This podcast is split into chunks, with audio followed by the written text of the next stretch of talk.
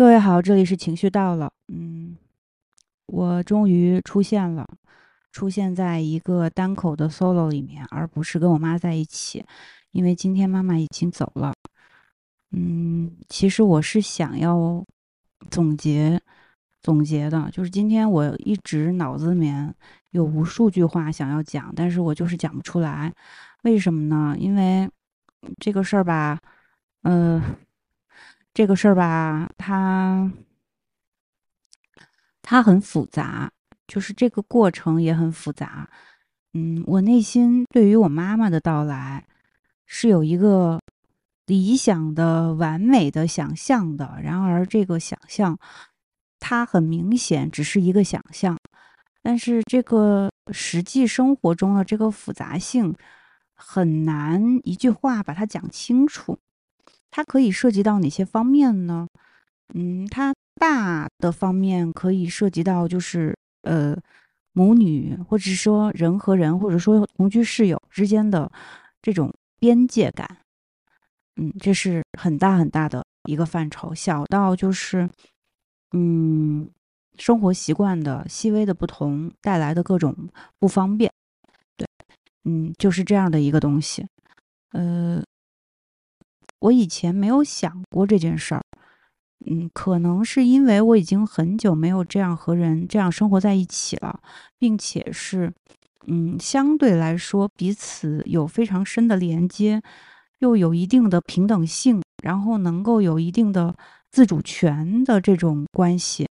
但是由于我们两个人彼此的生活形态实在是太不同了，嗯，即使是我是。呃，有工作，但是我在家工作，然后我妈是退休，所以我们其实是在，呃，就是白天的时候和晚上的时候，我们都在使用同一套空间，不管这个空间里面隔了几间房，那么有房间，它就有区隔，但是又因为有这些门，有这些区隔，又导致了我们之间的一些隔阂。这个事情真的，我要是把它当成一个事儿来去找我妈聊，我觉得基本上她也会觉得我很神经。嗯，我跟我妈有很多很多的不同，在最近的这段时间里面，嗯，让我有了很多收获，很多发现。嗯，但是你要真的说呢，它就是一道一道的门，把我们两个人之间隔了开。嗯，我们可以不关这个门，但是。又因为种种原因，他不得不关。我举个例子哈，嗯，如果我要开会，我其实是不太希望我这个开会的状态和我这个工作的状态被我妈完全听到的。有一扇门的区隔，会让我觉得我在一个相对独立的空间里面能够工作。对，这是一个比较小的事情。从大里来说，就是，嗯，我觉得可能有的时候这种边界感就。在于说什么时候我们能说话，什么时候我们不能说话。比如说，我觉得我有很多工作的时候，他随时出来跟我说话，我就会觉得我被干扰了。但是在我妈妈的概念里面，因为她已经退休一段时间了，有几年了，所以她可能没有这个概念了。她而且对于她来说，就是好不容易一直屋里有一个嗯可以说话的人，所以他会随时过来跟你说话。但是我一旦被打断之后呢，我就要回到我原来那个聚精会神的注意力在一个东西上面的那种精力，就被打乱了。被打乱之后，我就需要花很多很多的时间，很多很多的时间重新找到那个聚焦的那个，呃，那个事情的那个重点。但是与此同时，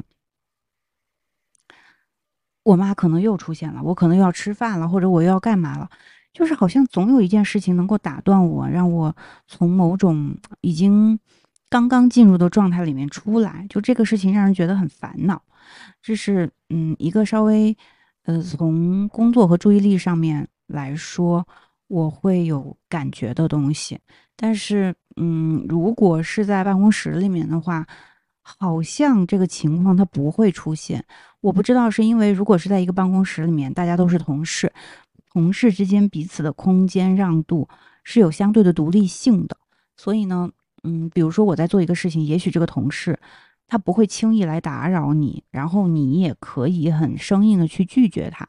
但是由于这个人是你妈妈，他跟你说的那个事情，你可以一视同仁，你可以认为生活里的任何琐事和你的工作是一样重要的事情。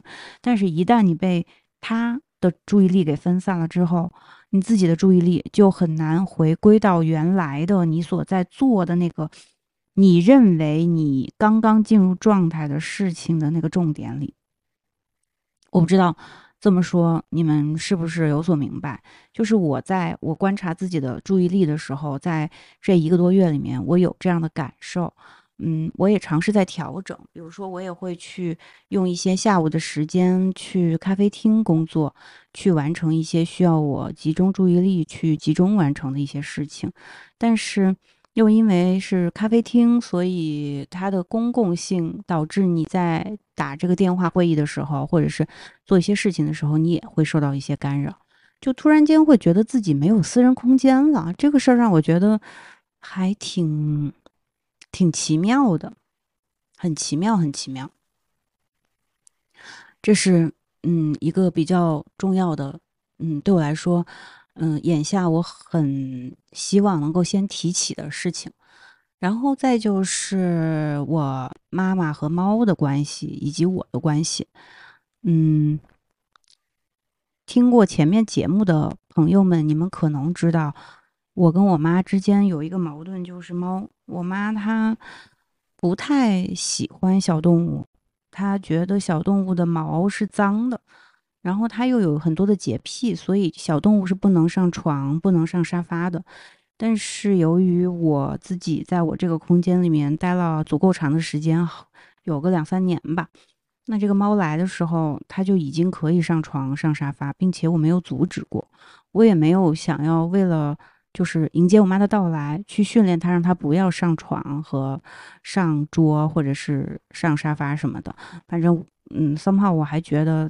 挺有意思的，嗯，就是很可爱，嗯，所以呢，当我妈来的时候，她就表现出了对于，呃，有猫走过的地方的这种排斥。他来的这一个半月里面，客厅的沙发他从来没有坐过，对他从来没有坐过。然后呢，他的房间猫不能进，所以呢。呃，而且猫又是一个活泼的动物嘛，然后它又喜欢就是趁我妈开门的时候溜进来、溜进去什么的，所以基本上我妈的门大部分时间是关着的，所以我们俩这个空间的尴尬之处就变得无所适从。比如说，嗯，我有时候觉得我们俩应该开着门，让这个气氛更为愉快的能够去产生交互，但是这不行。那么。那刚好我在工作，这也是一个很好的事情吧，就是都是两面性的，这个事情真的是两面性的。嗯，就是说，怎么说呢？就是我妈她，反正就是一直关着门，然后她就觉得很憋，然后她的身体呢，就是在这种不透风的房间，因为我们窗户刚好还坏了，不太能打开，所以他就觉得自己很憋气，然后觉得自己心脏不好。就一直在那种可能状态也不太好的这种情况里，再加上因为他不喜欢用客厅，他又不能坐在客厅里，因为嗯猫在客厅里嘛，他就只能在自己的屋子里面待着，所以他的活动空间就变得范围很小。他就要么睡觉也在同一张床上，要么看剧干嘛的聊天都在同一张床上。这个床又是他的沙发，又是他的这个睡觉的地方。然后嗯。就是整个人会显得很颓废啦，就是只要在他在家里的时候，所以我就得想办法不断的带他出去。但是当我不断的带他出去的时候呢，我就会耽误一些我自己的工作。对，整个整体的情况基本上就是这样。就是你说他到底哪里不是呢？我也不太知道。我如何调整呢？我也不太知道。我甚至也没有办法告诉我的工作伙伴们说，因为我妈来了，所以我可能。呃，有很多很多的工作不在点儿或者不在线的情况，因为对于这种职场的工作伙伴，尤其是当你还是个自由职业者的时候，你已经接了人家的要求和人家的这种生意，你是不可能说哦，因为我妈来了，我给你拒绝了，我钱都收了，是吧？我不能这么说。那我自己的问题，我是不是该自己解决？我是不是能把呃这种家事作为一种呃一种一种借口，或者是一种没做好事情的这种借口呢？他可能不太行，所以也没法说，所以整个人就有点憋屈。嗯，但是怎么讲呢？我也没有到觉得。要崩溃的阶段，只是觉得不太舒服。但是在这个时候呢，差不多我妈她就要走了，所以，嗯，就是一个刚刚好给了我一段相对长的时间，让我和我妈相处，并且让我仔细的观察我自己，在有一个同屋的情况下，或者是在有一个亲密关系的情况下。我怎么样自处，以及怎么样分配和安排自己的时间和工作，然后去做一个自我的协调。对，当然我可能做的不是很好，嗯，可是我想我应该也尽力了。嗯，我最近想通的一个事情是，嗯，本来我可能会觉得有很多不同的委屈存在，但是我最近想通的事情就是。可能我出现的这些情况，它就是我，呃，应该在命中就需要去面对的情况。它既然不能被处理，我只能只能接纳这个当下这种相对来说有点糟糕的，呃，心情也好，状态也好，工作效率也好，就是接受它，而不是排斥它。嗯，然后这一天总会过去的。嗯，不管是习惯了任何一种情况，它都会过去的。嗯，这就是对于这样的问题的我的一个嗯最终的答案吧。嗯，这是第一部分。第一部分的内容主要就是，嗯，从大面上来说，我对于嗯跟我妈同居这段时间，嗯，我的感受是什么？嗯，然后以及，呃，生活中的方方面面的一些造成的所谓的影响吧，嗯，对。然后第二个大块的事情就是我在试图去观察我妈的这个过程，以及我妈和猫的关系的这个过程，以及我妈和我的关系，以及我和猫的关系，就是这些种多多方面的关系里面，我去重新发现我自己。我和猫呢，其实相对来说是和谐的，就是在没有一个别的人类存在的时候，呃，我大概能够用我自己的一套方式和它达成某种和谐，然后呢，它知道怎么样去对付我，我也知道怎么样去对付它。那么，在我需要安静的时候，百分之八九十的情况下，猫是可以安静的待着的。就是说，他不打扰我。如果他打扰我，我可以把他扔出门去。那么，我就能够有一段自己的时间做事情、录音，或者是剪辑，或者是 anyway，我做什么都可以。那么我们就好了。我和我妈呢，如果没有猫，嗯，其实就是边界感更模糊。它也许不一定是好事，但是反正来了猫以后呢，就挺乱的。嗯，我妈对于小动物的这种恐惧，我觉得我在观察她。嗯，她可能是觉得这是不能操控的一种生物，所以对她来说，她害怕。嗯，人类是可控的，因为可以通过沟通来来去让这个人类做一些就是事情，或者是说能够通过沟通让彼此相对舒服的。达到某种状态，这是人类的特点。但是人和动物是没有办法沟通的。你想要这个动物就按照你的想法去做的时候，你得想种种的方法。但这种种种的方法啊，对于我妈现在的情况来说，她是不太行的。她的心脏有点不太好，所以呢，她又有点害怕它，所以她就有点紧张。然后我会很担心的什么呢？我就担心她这个心脏。就真的一直被这个猫吊着，反而就是变得更不好了。因为我真的不知道我妈的心脏到底到什么程度啊。反正年纪大的人，就是六十多岁以上的人，多多少少心脏是有点不太好的。所以你不能指望一个就是已经退休的老人去用年轻人的方式去练习自己对待这种动物的这种能力，或者是练习给自己练胆儿。说白了就是。哦，你不能要求他练胆儿，你也不能让他说你看看你自己到底是哪里害怕，好像是不行的。他没有办法用这种方式去做那种觉察，他只能就是真的很紧张，很紧张。就是只要这个猫在空间里面跟我们在一个空间吃饭里面，因为他很讨厌这个猫上饭桌，他基本上就没法吃饭。我只能把这个猫关起来，就是。当时我做的决定就是，我不管这个猫尿在哪儿、拉在哪儿，或者是搞什么破坏，反正他们不在一个屋子里，我们先把饭吃完。至于这个猫会不会尿、会不会拉再说。嗯，当然它反正最近真的是也是出了一点各种奇奇怪怪的情况哈。嗯，对，但是呢，对，就是这是我的一个反思，所以后我可能在。刚开始的几天，包括一直以来吧，就是前面几集录音里面也能听到。我觉得我对我妈的那个说话语气是不太客气的，就是我对她的那种不客气，是对她吗？其实也是在对我自己。也就是说，因为我在我试图想让我妈 relax，但是。我没有用 relax 的方法让他 relax，我用了这种就像他命令我一样的方式去命令他说你应该怎么去观察自己，那他怎么可能接受呢？这是我的一个反思哈，嗯，